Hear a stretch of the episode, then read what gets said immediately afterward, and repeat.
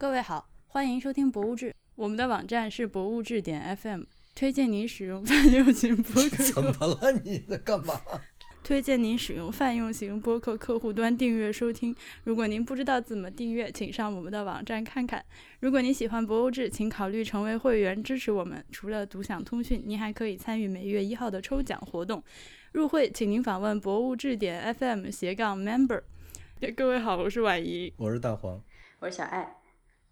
呃，今天的录音主题呢是如何空手套白狼的办展览。呃，这个话题其实我们呃想了很久，但是一直没有遇到什么合适的展览能支撑我们来录。那正好大黄最近在巴黎看了一个叫做《格尔尼卡》的展览，呃，我们就拿出来和大家讨论一下。呃，我这次去巴黎一共就待了三十多个小时。呃，本来没有，哦，我先说这个展览吧。这个展览是婉莹去他们的官网看了是吧？对，巴黎那个毕加索美术馆，它叫毕加索博物馆，叫毕加索博物馆是吧？哎，然后它这个馆因为挺小的，我之前一直没去过。它这次是是格尔尼卡多少周年？是八十周年吗？我如果没记错，八十周年，八十周年。OK，它是因那个值格尔尼卡八十周年这个时间。巴黎的这个毕加索博物馆和西班牙的马德里索菲亚王后还是皇后王后王后国家艺术中心博物馆，你的犊子都好长，我的神！你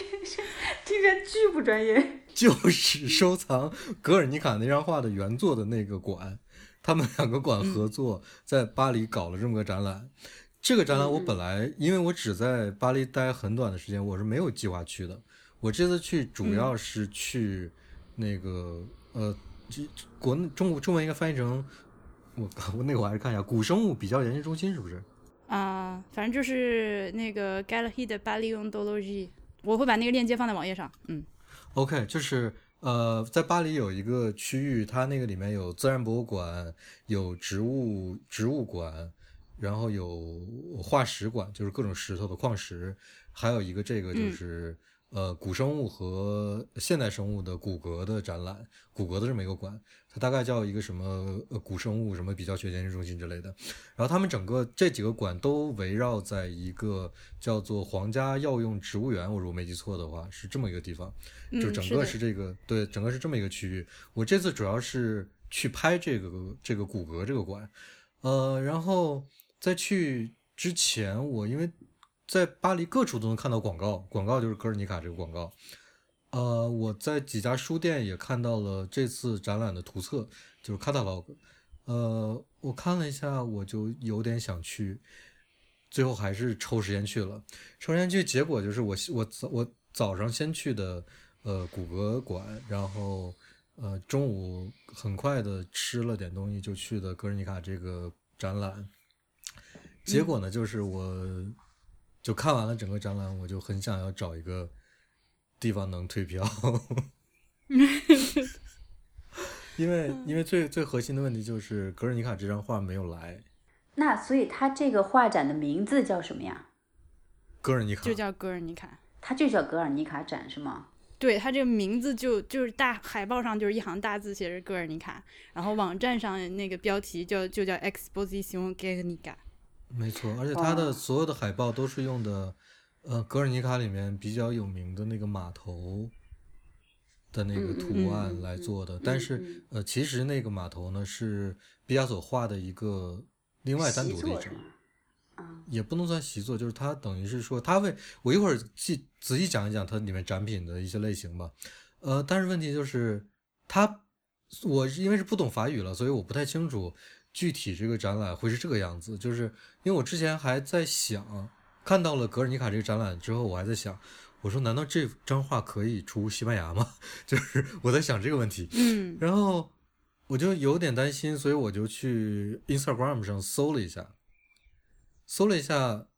在毕加索博毕加索博物馆巴黎这个那个展览的照片上，还真的看到了格尔尼卡。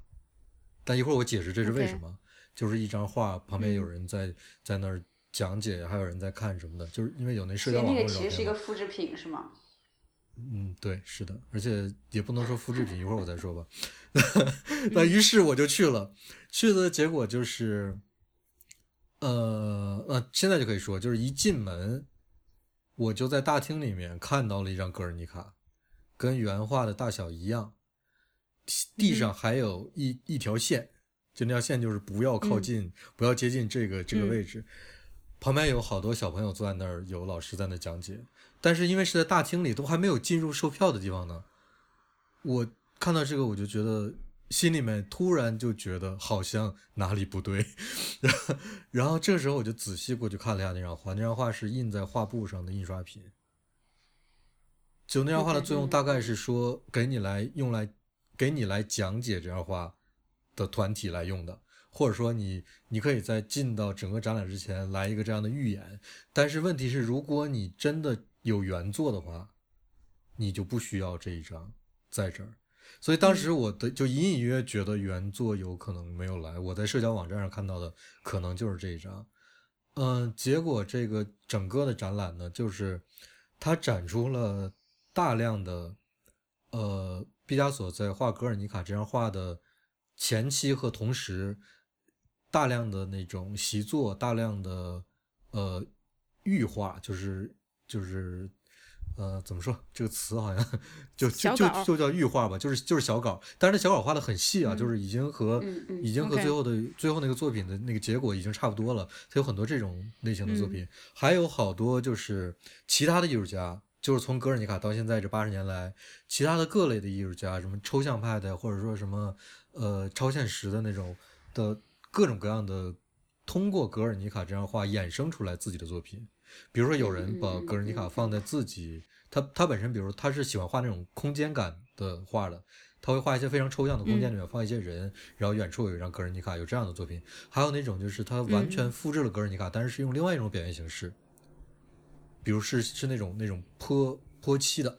就是就就感觉那个上面的动物啊，什么人啊、牛啊，什么都是都带带着漆往下淌的，有这种。然后还有完全用那个。呃，木板，在一张木板上把格尔尼卡再刻出来，就各种各样的跟格尔尼卡有关的前前后后的作品，但是前就只能是毕加索做的了，后面就是其他艺术家做的。嗯嗯嗯，哎，你这个说的，我就脑中出现了，就是有前有《清明上河图》，然后后面就有各种人，什么刺绣啊、木雕啊、版画啊，然后什么油漆画，各种方法，就是重现《清明上河图》的感觉。不，但是但是没有没有那么没有那么复制感了，就是大家是在拿这个东西说事儿，但是其实大家在还还是在创造自己的作品，只是把它对把把它活用一下吧，这么说吧。但是其实里面也没有特别多精彩的作品，呃，然后就是除了这个展览之外，呃，展现上还有一些毕加索博物馆本身的馆藏也都在展现里面，就是它是交就交汇在一起的，呃。另外一个主要的内容就是对格尔尼卡本身这个作品的介绍，嗯，其中有特别特别有意思的一个厅里面，呃，对于我来说这个内容还挺有意思的。它是介绍格尔尼卡这张画画完了之后，都在全世界哪里展出过，然后它的路线是怎样的，嗯，那个还挺有意思的。就是你你看到一个一个世界地图上格尔尼卡这张画像那种航线图一样，就是从这儿跳到这儿，从那儿跳到那儿，在各个地方都展出过，哪一年什么展览什么展期。但是问题是你告诉我这个，然后你你在这次展览上又不把它拿过来，你是你是什么意思呢？就是就就就很拧巴这感觉，你知道吧？然后嗯，因为那个馆那个馆是一个不大的馆，而且是在一个原来应该是一个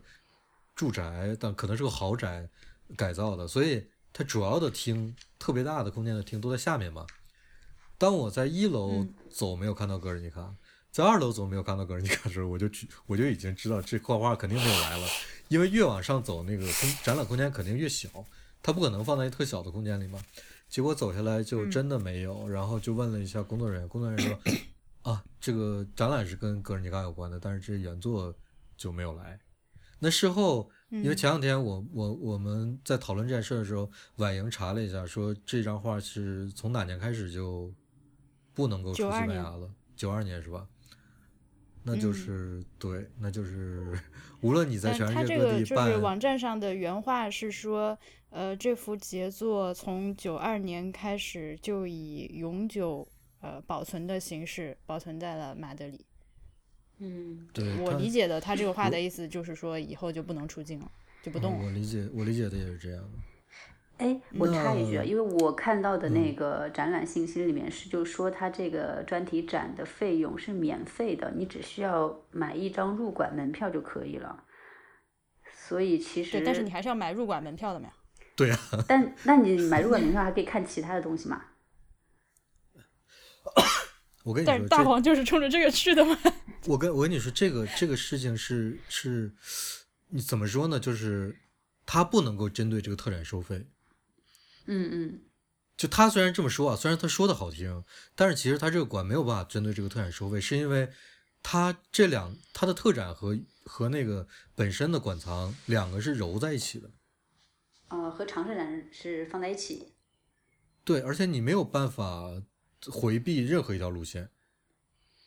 嗯嗯嗯，所以他他他是反过来操作是不可能的，所以他这么说，我觉得 就是就是就是这说的有点说漂亮话的感觉。呃，反正我有两个落心理落差啊。第一个心理落差是，我是奔着格尔尼卡去的，我天真的以为这张画会来，然后最后看了一圈所谓的周边之后，这张画没有来，这是一个心理落差。第二个心理落差就是，我上午看的那个古生物馆实在是太好了，就是回头我也会写一篇通讯出来，我拍的照片拍的也特别拍得特别开心，而且我准备再去一次，就是就是为了完善照片再去一次。呃，那个馆真的是我觉得太好了，就是一会儿可以稍微捎带着说一下那个馆。那等于是我当时下午上下午的感觉就是，上午看了，呃，打引号是上帝的作品，看的特别舒服，下午再来看毕加索的东西和一些格尔尼卡的周边，就相较之下，后面的那个东西就就显得特别的没力量，就就完全一种有一种落空感。就是在这个时候，你如果真的说把格尔尼卡这张原作给我看一下，我可能还能那个能把还可以跟上帝抗衡一下。对，还能抗衡一下。结果你这个都没来，我就我就第一次萌生了，我就很想退票的感觉，能不能把票给我退了？我上两期博物志你听了吗？我还没来得及听啊，就是就是诺亚方舟下是吗？呃，对啊，那个就是你，我感觉你刚刚说的这些话，就是很适合和我们前两期节目一起配合着听。如果还没听的听众，可以去补一下。是那个沈星辰博士在美国看了两个。呃，就是创世论原教旨主义者弄的一个，就是诺亚方舟一比一还原的，然后还有什么里面就有什么恐龙啊，乱七八糟的。然后我们那天刚录完音，你就回来在我们三个人小群里面发了一些恐龙的照片儿，我觉得特别的逗。就这些这些玩意儿，当年都是上过方舟的。哎，那个我我我有一点想说，那个就是我因为听了第一期嘛，第二期我还没听，就是那个诺亚方舟那个建筑啊，呃，沈沈博士不是说它里面还是有混凝土和钢结构吗？嗯对吧？我我是这样，就是其实它可以完全拿木结构做，是没问题的，做那么大的建筑。现在的嗯技术已经可以把木建筑大跨度的和大尺度的做成那样是没问题的。但是问题嗯在哪儿呢？就是你如果用我我我我是我是在想那个管方在想什么事儿啊，就是如果你用现代的木结构来做的话，因为现代木结构能做大跨度，是因为用很多胶合木。嗯你如果用现代的这种胶合木去做那么大跨度的一个木结构呢，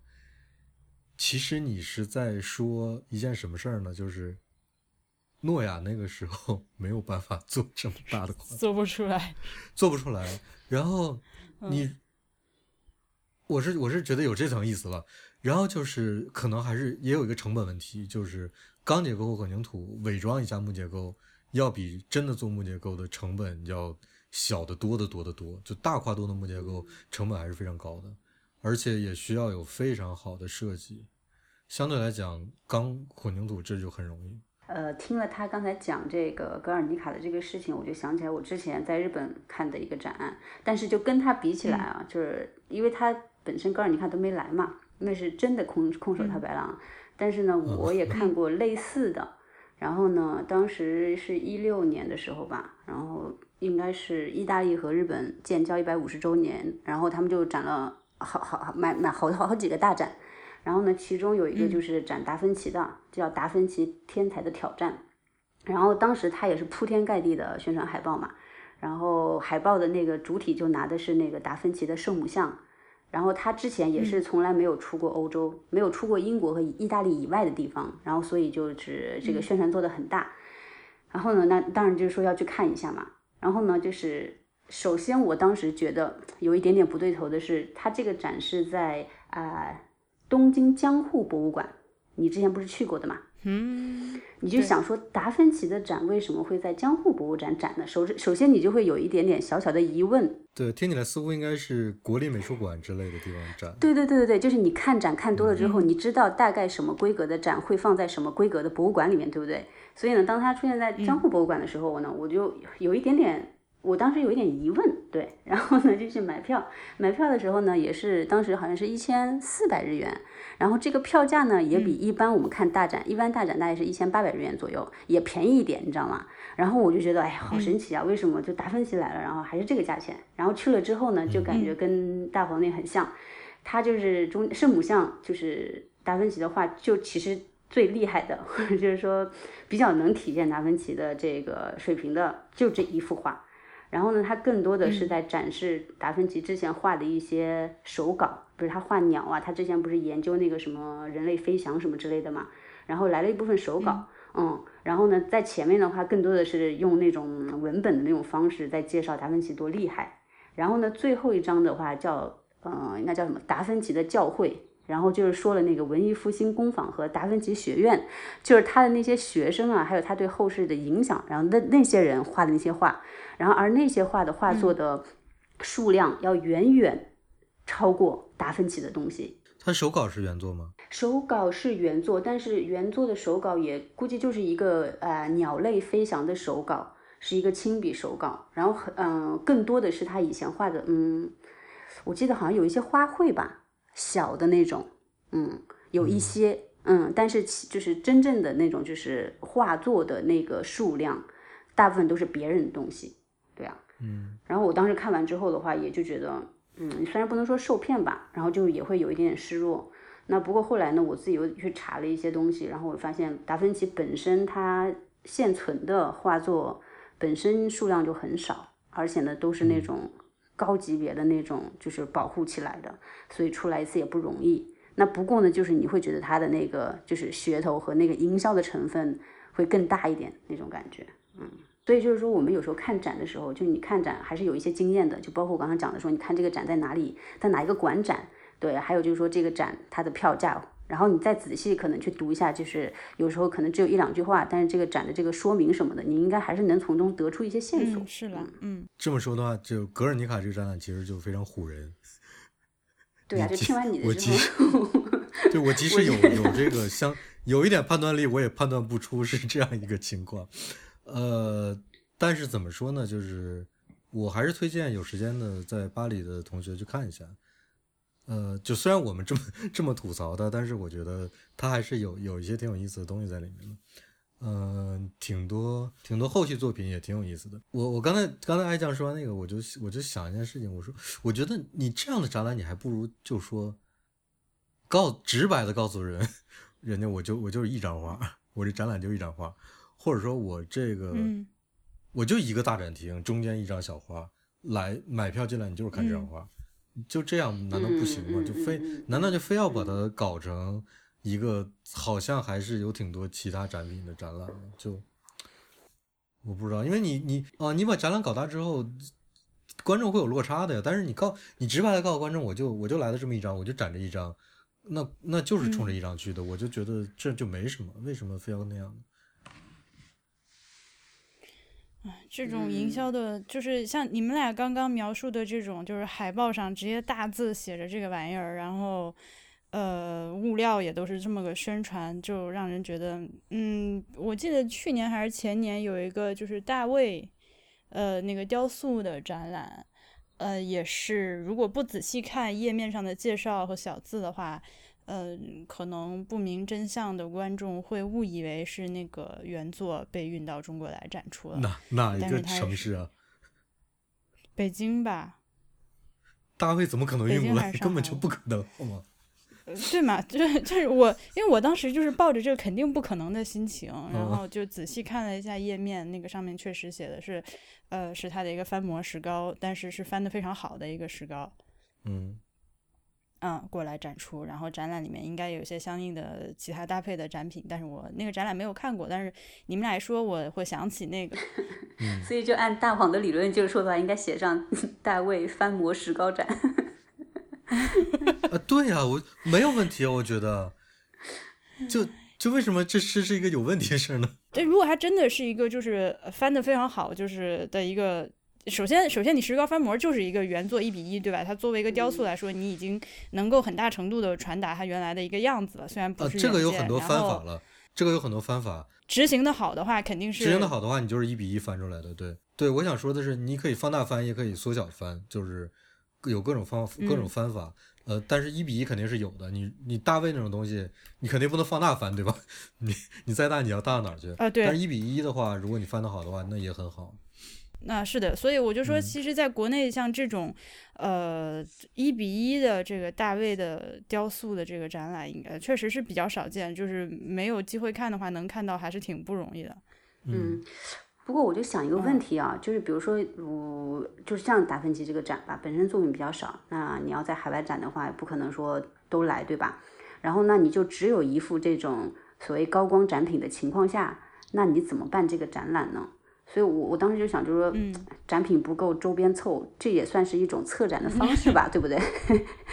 那就除了这种方式，可能是有点落差，嗯。甚至是这种明星展品本人根本就没有来像大黄看的那个，还有最近嗯国内还有一些、呃比较流行的那种，就是呃比如说印象展，就是其实完全是一个数码艺术展览，但是它借用了一些大家非常就是如雷贯耳的艺术家的名字做这种展览。那这种里面其实就是并没有所谓的原作在的，但是也不妨碍它有可能成为一个很好的展览。对对对，但是它那个就是像你之前说数码艺术展的话，它可能主要侧重点在在数码嘛，它就告诉你用这个新媒体、新技术来重新另一个视角去去看这个东西嘛。我觉得这个就还好。呃对，而且反而是这一类的展览，它比较不遮遮掩掩，它就告诉你我是一个数码展。数码展，对对。嗯，那就除了这种周边来凑的展的话，如果比如说只有一个的话，除了大黄刚才说的，那我们就说，哎，我就来了这一幅特别厉害的展品，你们来看之外的话，还有其他什么角度可以去想呢？我我还比较好奇啊。我我觉得啊，如果就嗯从一个，我我想一个比较纯粹的展览的话，你就把这个来的唯一一件展品放在一个展厅里面，然后你前面就像那种那个，呃，我可能举这个例子不太合适啊，但是可也可能挺合适的，就是你你你就像那个皇陵一样。就是皇陵，你一开始是、是甬道是吧？就是两边有各种各种呃石头的雕像，然后你会穿过各种各种的小的一层一层的建筑也好，小院子也好，最后你到达那个主陵，你就你就像这个一样，你你你如果这个展品真的那么重要的话，你你整个这个甬道上你就给大家讲故事，就是讲这个展品，这个作品嗯有什么样的历史，它在局部处理上哪一点是。是特别特别重要的，或者说之之类的，前后有什么对比的作品？比如说达芬奇是不是后面还画了同样一个人啊，或者怎么样？或者说他有什么同类型的？就给大家一顿介绍，在一个通道里面，最后大家看完这些介绍，到达那个展厅里是他，看完就走就走掉，就就我觉得是没有问题的。嗯嗯嗯，对，这个就是那个上博物馆学的课的时候，哎，我上次写通讯的时候好像提到这个东西，就是老师们每个课每一门课的老师都在反反复复的跟我们讲一个所谓叫 mise n valeur 的东西，就是要你做一个展览，就要想办法的去充分的体现你的这个展品，或者说你一个国博物馆的馆藏的价值，就你要挖空心思，用各种各样的方法。让人来让来看的人哦，这个真的好，它好在哪里，怎么好，然后我就想办法告诉你。所以就是刚刚小爱说的这种，就是当我们有一个核心展品，或者甚至它不在的时候，嗯，就是要靠怎么想办法来讲故事了。嗯嗯嗯嗯嗯嗯，我不知道你们看没看过那种展览，就是因为艾强刚才说那个有呃有达芬奇的以前的各种什么发明小设计那种。那种那种嗯。那种设计图嘛，就是我之前看过那种展览，但是我没有具体去看过，但是我见到有过，就是他把达芬奇的设计还原了，哦。OK 就把他把他那个画的各种各样的机械都给做出来了，然后把这些东西做成一个展览，这这个东西在我看来就，反正当时的我看来就有点有点像主题公园性质的东西，所以这这就就很商业的那种展览也好。你不把它说成一个展览，就是我会觉得，哎，你这个东西做出来了，你你我也能做呀，你把图纸给我，就是我为什么要看你做出来这东西呢？就是就有就有这种感觉，就是因为它不是一个，它也不是说把原稿都拿过来给你看，同时在旁边放上你的那个做出来的，现在依照那图纸做出来的东西，而是就是以这么一个噱头组织的这么一个展览，我就觉得有点那种那种旅游景区的商业展览那种味道。呃，对，之前是有这种，对我觉得也具有空手套白狼的性质了。对，但是就是其实我我用“空手套白狼”这个字呢，它就是多多少少有一点玩笑和讽刺的意思在里面嘛。因为，嗯、像我们说的这些展览，它很多时候就是为了获得商业上的成功，确实是会在营销上。就虽然我们在博物志里面天天觉得博物馆 营销，我我我国的博物馆营销做的还不够，但是像这种，可能就是属于那种营销非常非常的占大头儿的，他们做一些手脚，就就这种感觉。呃，对他们甚至可能负责这些宣发的，这个都是有专门的公关公司，或者原来就是从广告公司过来的员工，呃，嗯来负责这些东西的，所以和传统的博物馆展览会差别挺大的。嗯对，所以就说到那个，我我刚说那几个，呃，就是欧洲的印象派艺术家，还有什么梵高他们那种呃光影印象展，我没有去看，因为嗯，我个人不是很喜欢那种就是网红拍照景点型的展览和馆，嗯。嗯，我不知道，这个可能算是这这应该算我的一个偏见，就是当我呃一个馆或者一个展览给我的印象就是大家跑到这里就是为了去办美拍照的话，我可能就会不是很想看了。啊，不就和和他自己里面有没有那个呃那些作家本人的画作其实已经关系不大了。不过就是如果他技术水平达标的话，哈，就像印象派的画，然后用那种数码的，然后放大呀，然后他的像什么色彩呀，还有他笔触啊什么之类的那种表现，应该会挺好看的。哎，你之前不是说你看到了一个就是浮世绘的这种艺术呃数码艺术展？对，就是因为呃对，然后我我就特别喜欢那个展呢，就看得非常轻松啊。你不是会把它当做一个说去看艺术展，你就会把它当做一个新媒体的这样子的一个一个展示手法的那个展去看。然后加上，因为它展的是浮世绘嘛，它把很多浮世，你知道很多浮世绘的画不都很小嘛，画幅，嗯，嗯，然后呢，那他用那个数码，然后放大，而且是高清放大。它是它其实这边是为了展示他们就是现在日本的一些就是媒体公司的一些技术，然后合作的一个展。嗯，那它就是高清放大之后，本身浮世绘它色彩是它的很突出的一个优点嘛。放大之后的话，它那个就是那种色彩感啊或者什么之类的话，真的很让人赏心悦目。而且呢，它就是给每一幅画其实前前后后都加了一点小故事、小情节。然后比如说它里面的那些穿和服的美女啊，然后那些呃什么教父啊或者什么之类的，都是可以活动的。然后在小路上走一。走啊，然后包括那个嗯，比如说那个神奈川。那冲浪那个，嗯，然后它那那个海浪的话，也是做成了一个动态的效果，然后在这里动啊什么的，就很有趣味性，所以我当时是看的非常的轻松愉悦，嗯。嗯，浮世绘就很适合做这种这种处理，对对对，因为它本身就是风俗风俗类的作品，风俗，对对对，对它本身那个在那个时代出现它，呃，也就是为了给人们讲故事用的。对，所以现在正好拿挺它进一步讲那时候的故事，其实是很适合。嗯，嗯嗯嗯，然后它里面还配合一些音乐啊什么之类的，然后对啊，也很动感。就是我觉得听听起来就很像那种把那个《清明上河图》里面的人都都都搞能活动的样子。我觉得《清河上明图》就应可以搞这么样子的一个，真的就是数把它做成数码的这样子的东西，应该蛮有意思的。嗯，《清明这个有上河图》也是哎，也是典型的讲故事的这种作品。嗯，对，但是这种我已经在很多个展览里面都看到类似的了，不光有《清明上河图》，还有《韩熙嗯载夜宴图》，呃什么的，呃，就是把它做成了动画的效果。但是我觉得我目前为止没有看到我满意的，都是可能真的是因为在这个就是数码化，然后和最后就是这种表现的手法上，我不知道这个专业的词叫什么，一时想不起来了，就是没有传达给我那个感觉。就它不光是你把这个东西数码化，而且它对于你就整个空间的设计都是要考虑进去的。我觉得，我说，我觉得关键是故事要用心讲，讲得好。就你不能说这个人动一动就是故事了，那那不对，对吧？你总得解释一下他究竟在干嘛，或者或者你给他编一个剧情，让他让他多几个几个画面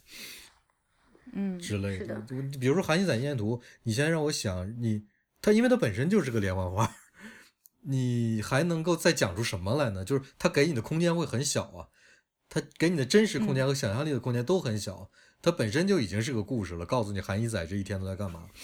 所以它本身就已经很好了。你再拿它来讲故事，我就觉得这个主意不是特别妙。但是《清明上河图》空间就很大，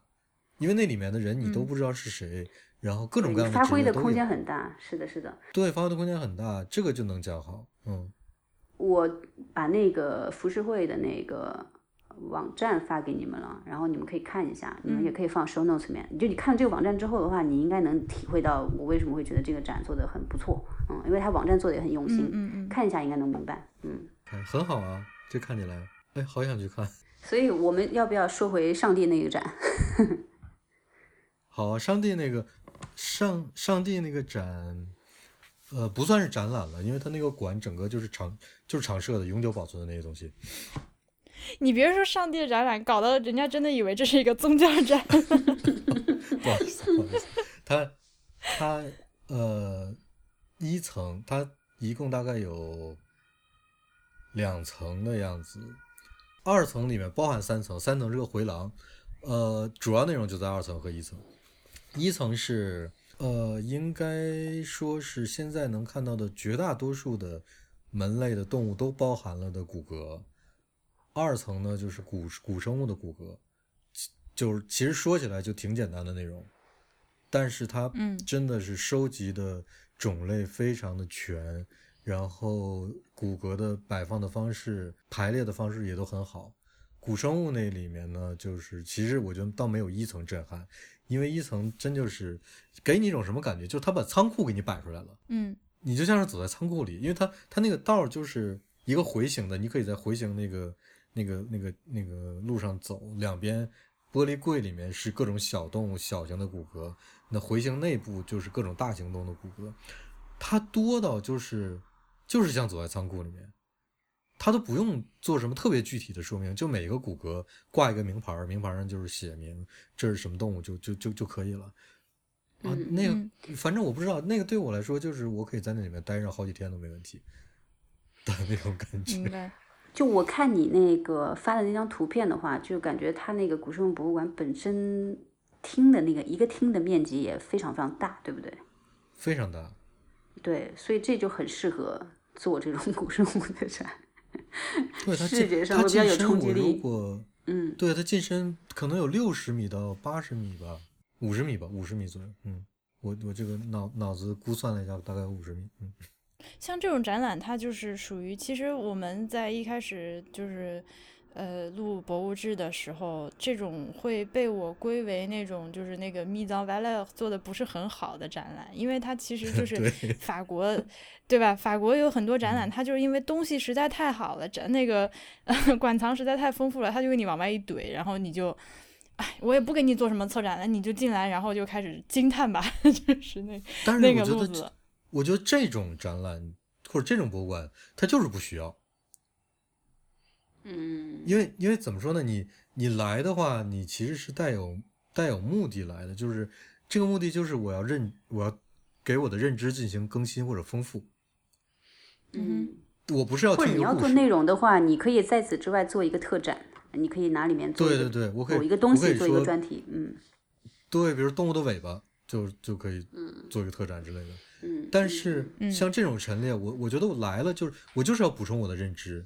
我就是要看看我以前不知道的其那些，比如穿山甲的骨骼长什么样子，对吧？嗯比如说什，么，嗯对吧？那种东西，或者呃，不同的龟，大 不同大小的龟，骨骼都长什嗯么样子？那那陆生的龟长什么样子？那海里面的又是什么样子的？就各种各样的，里面是特别全都有的，而且他做的还真的特别细，因为你看我给你发的照片里面，它有一些就骨头是缺失的嘛，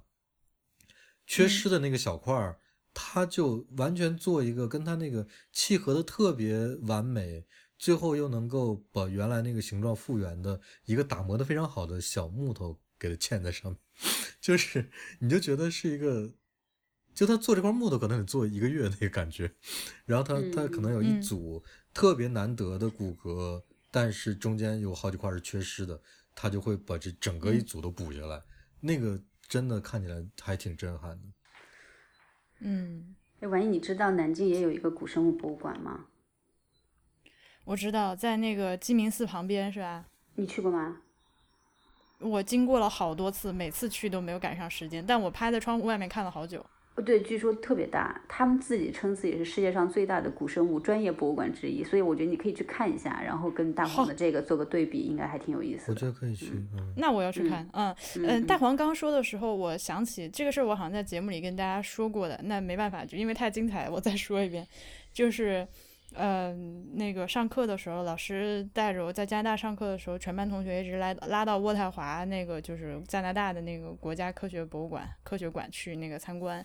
然后参观完了之后，呃，呃，不是，是先去参观了他们的仓库，嗯，然后蛋黄他拍你拍的那些照片给我的感觉，就除了那个建筑之外啊，就是那个陈列的量级和就和那个仓库，真的就是那个仓库的高法。嗯呃，我我所以，我完全明白你说的那种就是感觉，就我走在那个里面，真的整个人都傻了。它它是也是就是那个现代的生物的骨骼是一个大的一个仓库，然后隔壁嗯是那个古生物。呃，嗯化石的一哎个仓库，那真的是就是一整面墙过去，全部是各种各样鹿的鹿角，然后就还有你说的，就是各种各样从大到小的龟的那个龟壳，因为龟就是你知道，它很好玩，它背 和那个身体是一个小盒子嘛，然后里面是空的，我之前还看，哎，对我还看到有博物馆特别逗的，就是就当时以前的做法了，不是现在新的那个保存方式，嗯，它把那个壳和呃背上的壳和肚子上的壳中间装了一个铜制的荷叶，你可以把它打开。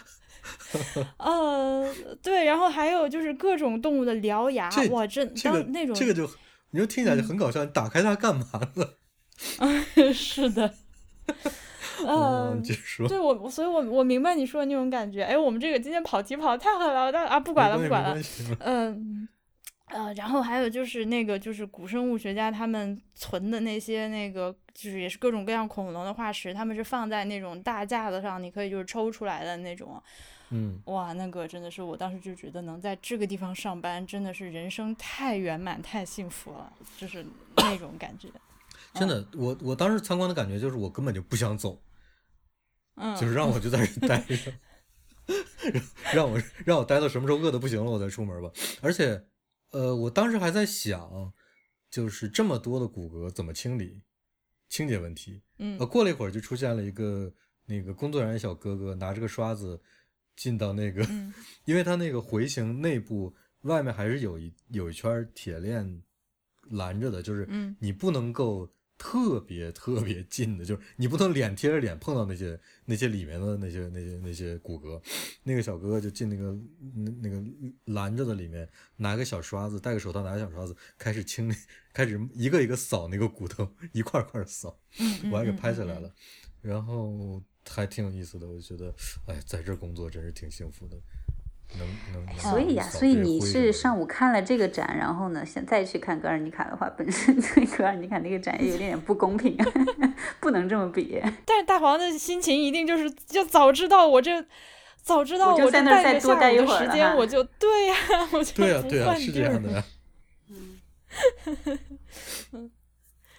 啊，我们再说回那个空手套白狼这件事情啊，好呀，好呀，嗯呃，我想举一个例子吧，就是我个人认为是我过去这一两年看到一个比较好的所谓的空手套白狼的展览，但是这是这个展览做的非常好，我之前也呃在节目里面跟大家吹过，是那个上海城市规划馆做的叫一一个叫做空中独城的展览。当然后来我发现上海城市规划馆经常做这种类似的展览，为什么呢？因为它是一个展。城，它是一个展览城市规划的一个博物馆，那它就注定了，它不可能把这个城给你搬过来，对吧？它肯定是用各种的方法去来展示这个东西，那就本来是对，就是你要按按按照我们的。按照我们今天这个节目的定义的话，那城市规划馆整个就是空手套白狼的馆。呃，对对对，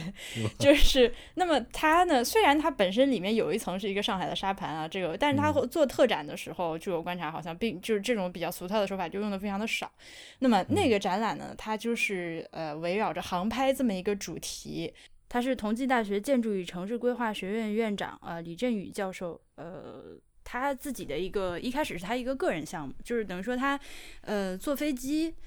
飞离和抵达一个城市的时候，他就特别愿意去那个观察这个城市，然后就拍了一些，呃，自己坐飞机的时候从飞机上拍的一些照片，然后通过这些照片呢，他就是来讲一个城市的机理的问题，就是一个城市的结构，嗯，非常。就是非常的好，深入浅出，就是让我这种小白也明白了什什么是一个城市的所谓的 texture，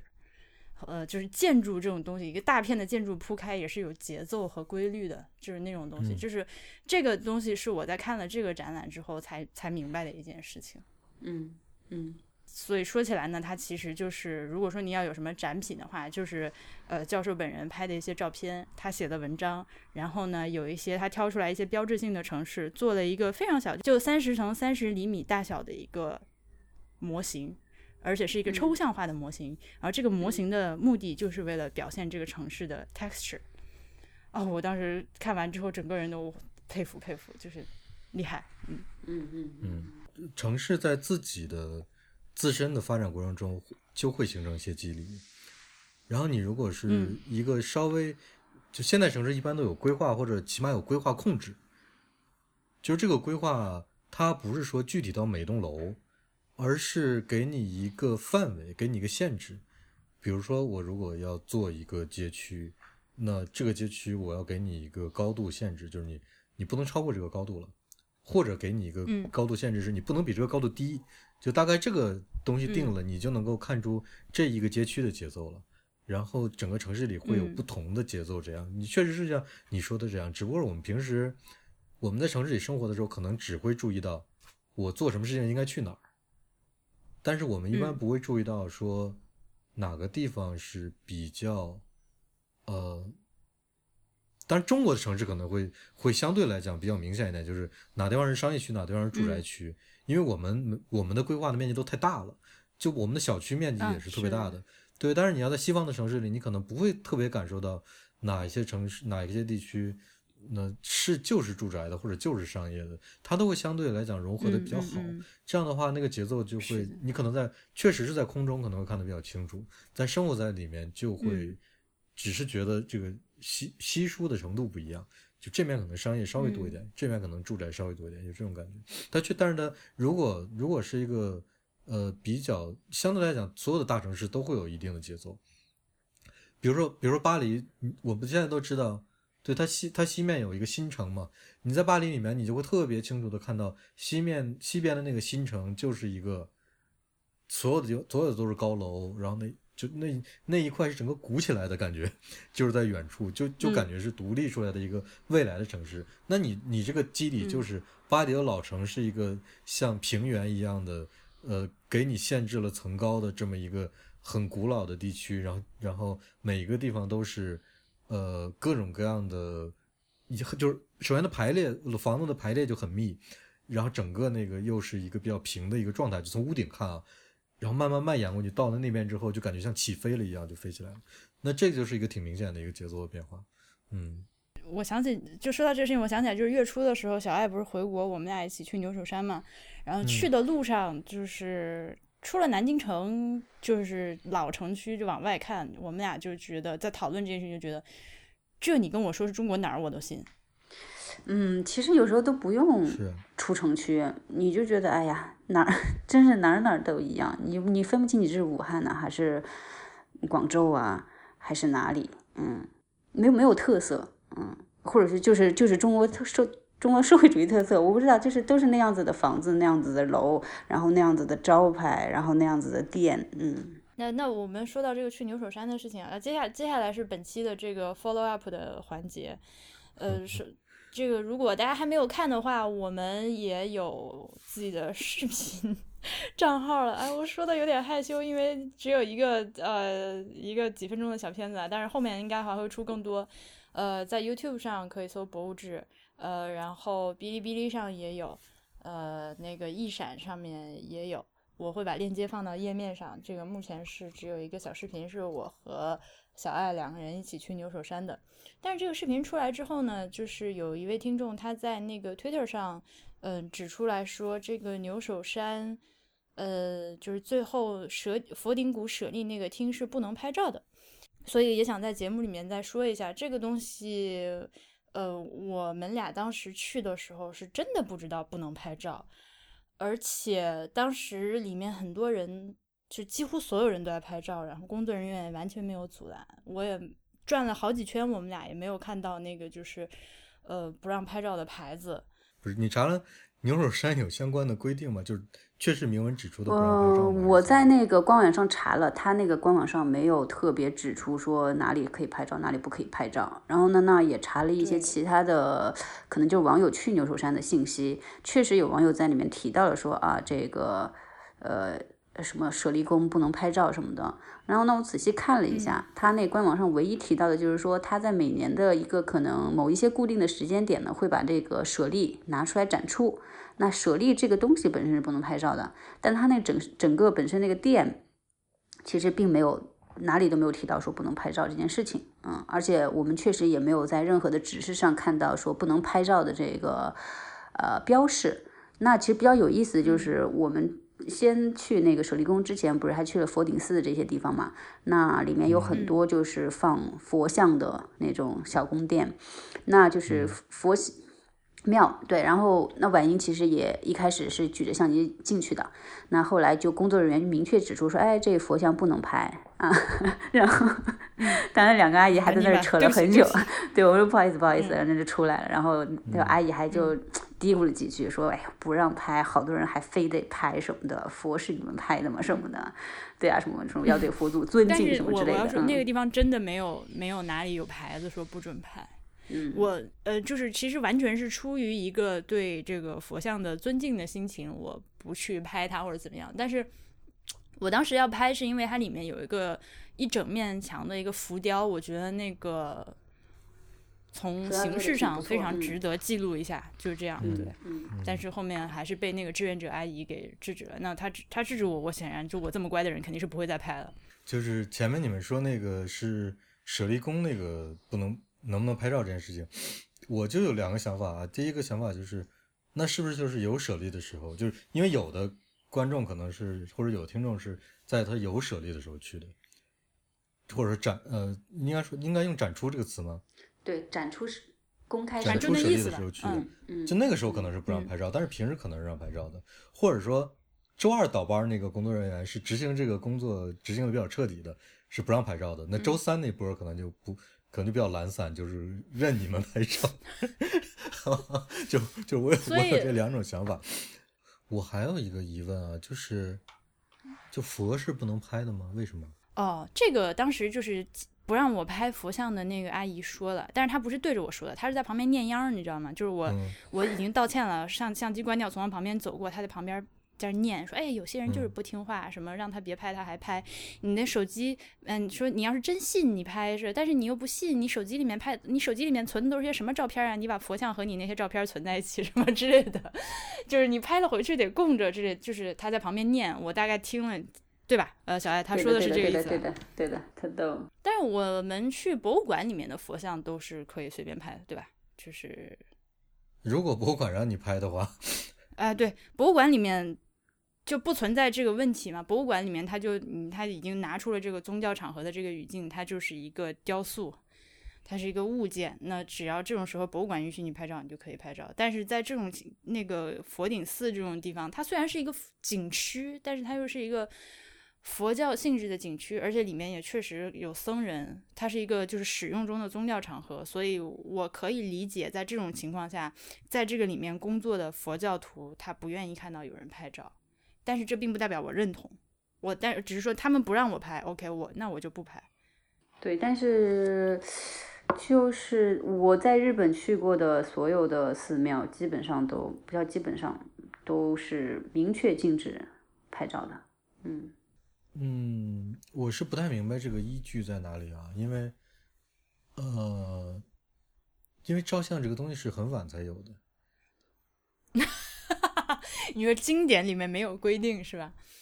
就是我我我我我我就我我觉得佛是不在乎的啊，我我是觉得佛是根本不在乎这件事情的，在乎他的是人，这一点我就觉得有点问题，就有点说不过去。呃，你要是说你。你要说我这东西，就比如说吧，就是怎么说好，就是你要说不让打闪光灯，这我是能理解的，或者说你不明确的说让不让拍照，就就是你把这个拍照这件事情明令禁止，我是觉得你是要有个你是要有个说法或者交代的，就是你不能说，嗯，像这位在那念念叨叨的阿姨说的说的这种东西，就是这这个是这个是个什么呢？就是。这是个清规戒律吗？还是说这是你自己心里面的一个想法？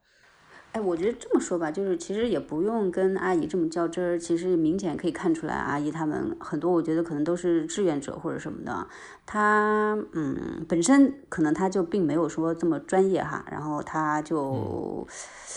呃，个个人情感上就觉得说啊，这个佛像是很尊贵的，然后不能随便拍什么的。但是我觉得，嗯，我之前好像在哪看过，就比如说日本的，我刚刚说的我不是美术馆，就是说日本的那些寺庙什么的佛都是不能拍的嘛。那他们说的是说佛像是一个信仰的对象，并不是就是让你观想的美术品。它不是美术品，也不是在博物馆里展出的东西。它的呃本身它的目的和作用也不是为了展示给你看的，所以就是说不能拍照。我觉得这个理论我是可以接受的，嗯。所以就是说，对类似的还有就是我去泰国的时候看到，就是从下飞机开始，机场然后所有的景点，包尤其是那个宗教场合。它都有大大幅的那个就是宣传的那个海报或者是其他的东西来告诉你，就是佛像不是装饰品，呃，就是要尊重的对待。然后在泰国旅游的时候，也不要去买那种呃什么佛像的小雕塑啊画儿，尤其是只有一个脑袋佛头就不要买，不要带回去当装饰，说这个是不对的。嗯嗯，对我我觉得这个这个态度就非常对。我刚才为什么说那那段话呢？是因为。你在那儿，呃，我我也不是针对那个阿姨啊，就是你在那儿念念叨叨，这究竟是不是个规定还是如何？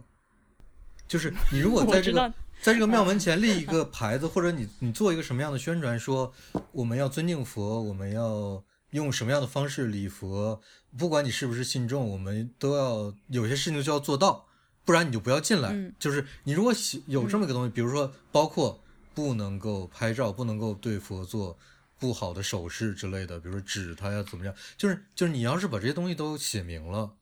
那我觉得就没问题的。但是你如果什么都没做，这些东西这些事情你都没做，有有人进去了，可能想要拍个照，你就过来说，符合是你能拍的吗？这这是这是这是。这是个什么情况啊？就是不过，我我就我们的我们的我们的正义感的这个点真的非常的就是 非常奇怪，大家领会一下。就像小艾老师说的，那个日本是那样一个态度，对吧？但是你看三十三间堂，不还是让山本博司进去拍了吗？那不是也没让你进去拍吗？他是没让我进去拍啊。但是如果如果你说这个东西就是不能拍的，那就坚持到底啊。我所以我说，我为什么说摄影是个很晚才发明的东西？为什么我要说这句话？是因为这东西就它不是一个时代的东西，你要处理他们之间的这个这个矛盾和冲突，你还是要有一定的说法，明确的说法出来。这个，所以呢，再说回就是后面那个视频的问题。其实我们当时看到就是呃有听众指出这个的时候，第一反应是哦，那我们这个视频是不是应该把它从网上删了？嗯，但是就是因为我们去他们的网站上找了之后，确实没有找到，呃，这个相关的，就是说这个地方禁止拍照的内容。然后我们在那个参观的过程中也没有看到，可能还真的有，但是我真的没有看到。这个我想大家是相信我不会去撒这个谎，所以，嗯，我想了一下，决定这个还是不要把它删掉。就是，嗯，我只能说这个地方如果说他不让拍，但是其又最后结果是当天去的所有人都拍到了，那其实这个。嗯，管方或者就是他们这个运营方也是有一定的责任的。我们以后就是我本人，就是就是我们以后和就是我们的听众们，就是不管以后是去博物馆还是什么，只要是大家禁人家禁止拍照的地方，我们就不拍。这个是我们一直以来的一个态度吧。嗯，我最近这两年已经没有遇到过，基本上没有遇到过博物馆在任何情况下禁止拍照的情况了。呃，有有一两件展品，可能是展品旁边明确的立了一个小牌牌，上面写着不可以拍照。就这件展品不可以拍照，但是其其他馆内其他产品是可以拍照的，就有这种情况。但是整个馆不让拍照的已经没遇到过了。嗯。还有一个原因就是我们在前面就是佛顶寺的时候，那个非常明确是一个它是一个就是使用中的宗宗教场合嘛。嗯。但是到了后面那个佛顶宫、佛顶塔的时候，就是那个游客就是那种旅游景点的感觉非常的浓郁，就是气氛上让你觉得大家到这个地方是来游玩的。对对对的，这个是我刚才想说的。我意思就是说，如果他真的想把它嗯表现出这是一个非常要你要尊敬或者圣洁的这样子的一个宗教场所的话，那我觉得你整个园区的这个呃。建造方针，还有这你传达的这个氛围，是不是有一些问题？对我来说的话，其实我觉得，嗯，牛首山就像一个是以佛教主题的娱乐场、游乐场的那种感觉，你不觉得吗？是一个主题公园的感觉，不是不是一个宗教场所。嗯，它里面的很多的东西就，对，就是个对，这个对对我来说，它就是一个主题公园。嗯嗯，当然这个只我这个只能说就是给我们传达到的一个感受，感觉具体自己是不是对就另说。但是给我们当时感受是这样的，而且尤其就是全程大家都是真的是不夸张的说，真的是所有人在拍照。就呃，那刚大黄说的那个就是过最近参观的不让拍照的地方，我有一个想说的，这个呢话这个话题。嗯，我们下一期节目是我和周末老师来录，就是去西安参观，就是和小朋友一起去西安待了一周的这样的一个呃内容。现在还没录，但是这段因为只有我去看了，周老师和小朋友都没看着，所以我觉得我现在该说说，是那个陕西陕历博陕西历史博物馆里面那个就是唐墓壁画特展的这个展厅。同学们，如果你们去了的话，这三百块钱真的要花。这门票真的太贵了，三百就是，而且它作为一个就是这种就是大型公立 免费博物馆里面突然有一个展览，三百块钱对吧？嗯，就是呃这个这个博物馆其他的部分我今天就先不讲了，留着跟周老师说，就是说这个。他就是特别严格的不让拍照，而且他可逗了，他是在那个大厅有一个，就是大厅地面地板挖了个洞，然后往下走楼梯下去，在那个他在地下展出，然后这个洞周围呢用那个就是呃玻璃拦了起来，就好玩。你站在外面往这个洞里拍是可以的，你一旦过了这个单独检票口进了这个玻璃围栏里面，那个小姐姐就说这里面不准拍照。我说，因为。呃，我就想拍一下他那个闸机和那个就是走廊的样子，哈，这也不行。好，那我就就不拍了，就往下走。那么这个展厅，他他跟我说的是，如果要拍照的话，是要去办特批的那种，就是许可证。嗯，呃，对，但我当时没有去细问怎么办啊。Anyways，我就往下走了。我知道我肯定办不到。然后 这个展览真的是非常的厉害。就是我此处就是加粗画重点，然后下面画横线要打点儿的那种，真的是太厉害了。嗯，他那个展览的方式呢，就是非常的直白，就是上来之后先告诉你啊，这个唐代的就很简单，先说一下这个壁画是怎么画的，然后当当时是怎么画的一个流程，然后我们现在是以什么样的方式把它接下来保存。呃，然后做了一些模型，就是那个呃，它是以那个乾陵为呃模板做了一个大的一个沙盘模型，就是乾陵看起来就是一整座座山，像宜德太子墓就是这个山脚的一个小包，就给你看一下这个比例。而然而就是这么一个小宜德太子墓这个小包里面，哇，我整个人现在说起来已经鸡血了，就是里面这个壁画都已经就是精彩到我真是当时就要跪下那种感觉。哦，这个是前面做了一个这样一小序厅，然后你往里走，它就是以那个唐墓，就是比较著名的一些呃唐代墓学的这个壁画，就是这个墓、这个墓、这个墓，你往前走就是呃这这里是这个墓，再往前是那个墓，就是以这么一个简单的方式组团往这儿展，但它就是因为展品本身实在是太帅气，嗯，太厉害，那个唐代的那个墓葬壁画的那种气质。就是他，就是以气质征服了我。你要说他画的有多么的，他不是那种精美流的壁画，嗯，而且其实作画的过程，因为在地下嘛，就是那个点着火在那儿画的，其实就是你就能，你真的是你能看到那个匠人在画的时候那个笔触的那种挥洒，然后就是线条非常的简单，但是表现出来的那个动态和神态，就是一比一比一米八是吗？呃，对，然后他有，就让我就是到了那个宜德太子前面，我基本上整个人就已经是腿在发软的看到的，但是到了那个宜德太子墓的时候，嗯，他一进来先是青龙白虎，是他那个墓道因为是斜的往地下走的嘛，嗯，然后呢，这个壁画就是沿着这个往地下走的这个斜的这个墓道的两侧两壁上，就是斜着画下去的，那。他上来先展了，呃，就是左右左青龙右白虎，这个青龙和白虎的动态是向上的，嗯，就是从墓道里面向上在腾飞的那样的一个动态。然后我张真的哭了，我现在都要哭出来了。这个展览没有让我拍照，我就靠我脑子里面的记忆，我现在都要哭出来了，太帅气，就是 人生中没有见过这么帅气的青龙白虎。首先它很大。嗯，它那个它是一个平行四边形嘛，因为它是就是在那个我说的，它是一个斜向的墓道上，它把它截取了这两段下来，呃，长度大概能有个四米四五米的样子，呃，这个平行四边形的这个高大概能有个一两米的样子，然后那个青龙和白虎的线条是拉的很长的，啊，行云流水，然后身边有那个云团在上面，而且彩绘也非常的清楚，那个龙是就是 literally 真神龙见首不见尾，那个爪子动态，我真的就是。我就是汗毛直竖，你就觉得那个龙马上就是它一爪子就能挠着我心里的那种感觉，然后再往下就是宜德太子墓里面还有就是巨型的那个宫阙楼的木画，呃，那个壁画，那是四五米高的巨型壁画，我都不知道他们是怎么把它弄出来的，嗯，哦，滔滔不绝，然后还有一些。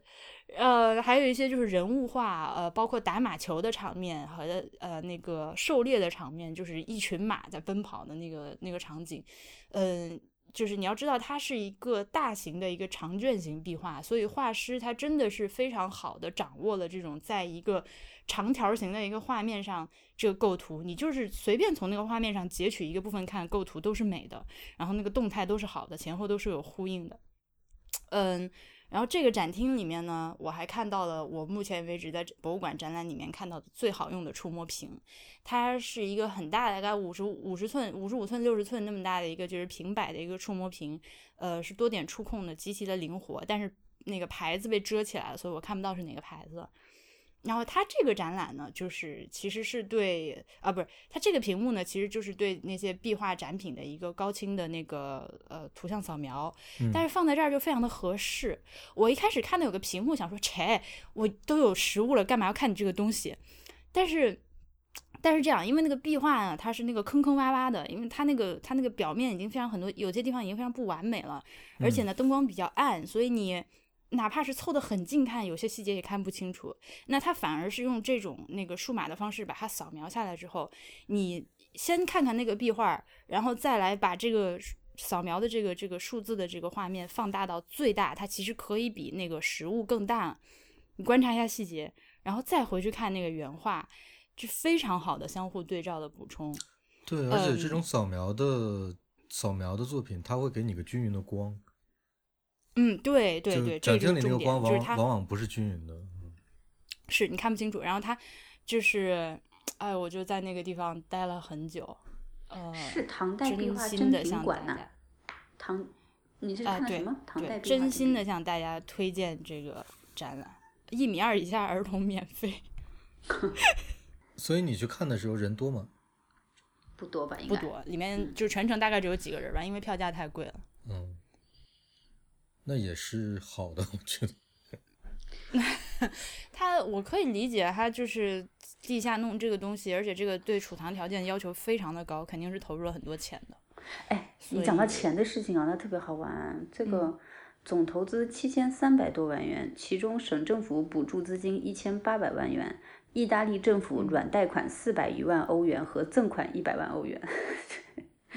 很神奇的一个背景对对，那他这个是常设的吗？还是说常设的，常设的，啊？那太好了，那回头有机会去看看。不过你你说到这个越就你说大的问题啊，你因为你刚才说没看过那么大的青龙白虎，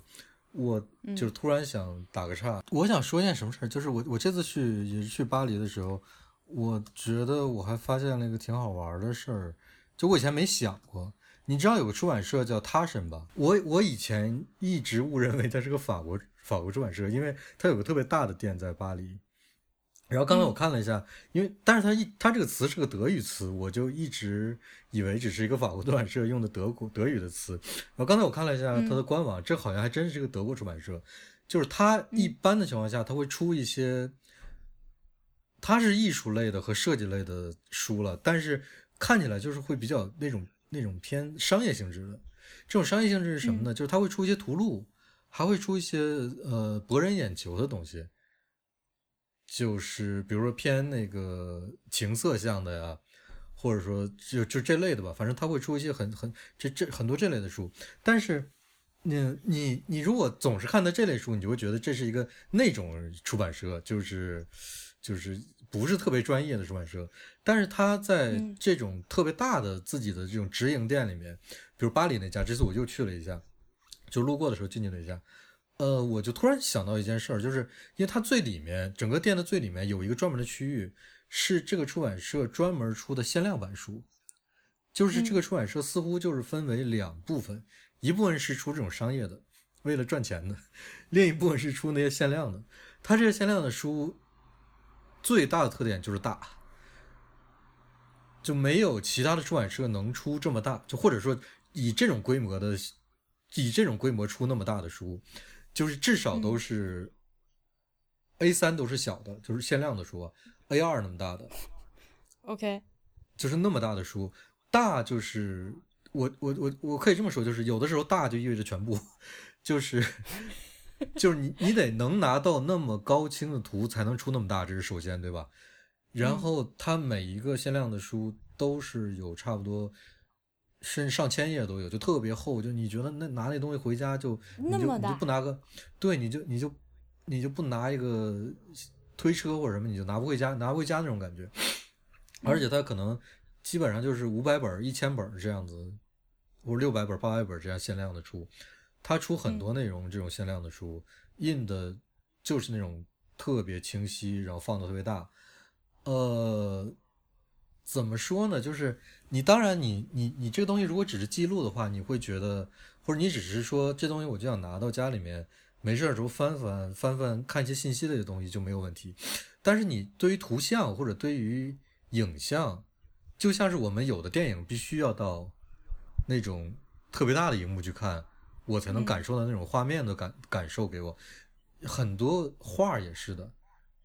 你你看原作是那么大，那把原作变成原作大小的五分之一是个什么感受？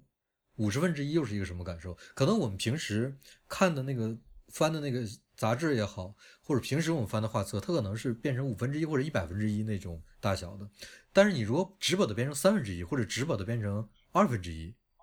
那个感受就完全是不一样的。你就你就觉得，就是就是我没法没法用语言形容那种感受，但是那个你你能够想象到，就是就就是大就意味着一切，就是你会觉得这书虽然虽然说特别贵，然后又特别重，你就很想把它抱回家。因为它真的印的大，就是我我我现在感觉我我这个语言组织已经有问题了，但是就是这这种这种感受，它最新出的一本摆在门口的是一本唐卡的书，嗯大概是 A 二大小的吧，我我已经忘记了。呃，嗯，哇，那很多已经可以一比一了。对，呃，大概是手掌去掉大拇指那么厚，嗯，呃，当然也很贵，一万欧。就就你就你我有我有时候就挺佩服这个出版社的，虽然他其他的书那种 泛泛的商业书出的都很商业，就是几乎没有什么专业价值，就给你个图录让你看看也就拉倒了，或者就是挺博人眼球那种东西。但是他既然能够费心去出这类的东西，就给你印这么大，我我就很奇怪，就是你这些资源究竟是怎么谈到的？嗯就有的时候真的很惊人，比如说你去有一个专门的什么主题，呃，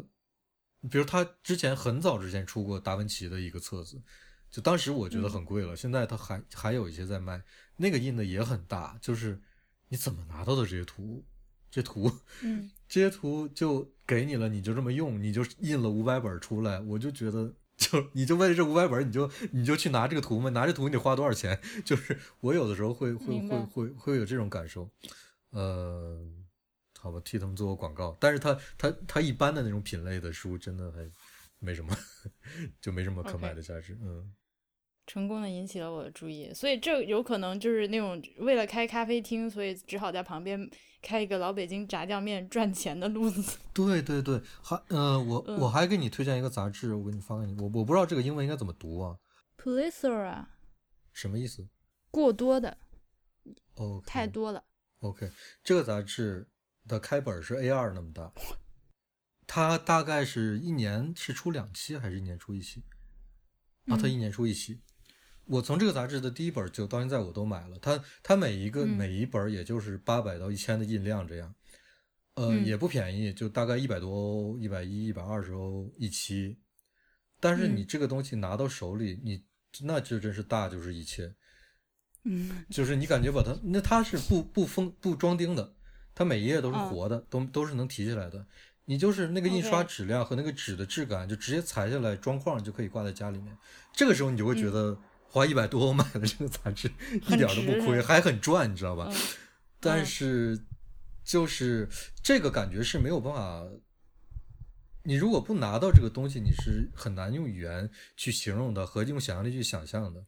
因为其实嗯我们一般的生活中很少见到超过 A 三的印刷品，是嗯对吧？尤其是这种特别正式的给你出版的东西是很少的。你要说，呃，就是单独的给你印那么一两份，你可能能够能够看到这种，或者是单独的一两张图什么，但是这种正规的其实是很少的。呃，这个、嗯这个杂志可能包括他神的书，在中国应该都都是在有些书店能看到的。有兴趣的听众嗯可以去找一找看一看。OK，好，我们本期节目就 因为因为实在是跑题跑太久了，就录到这里，感谢大家的收听，拜拜。拜拜。拜拜。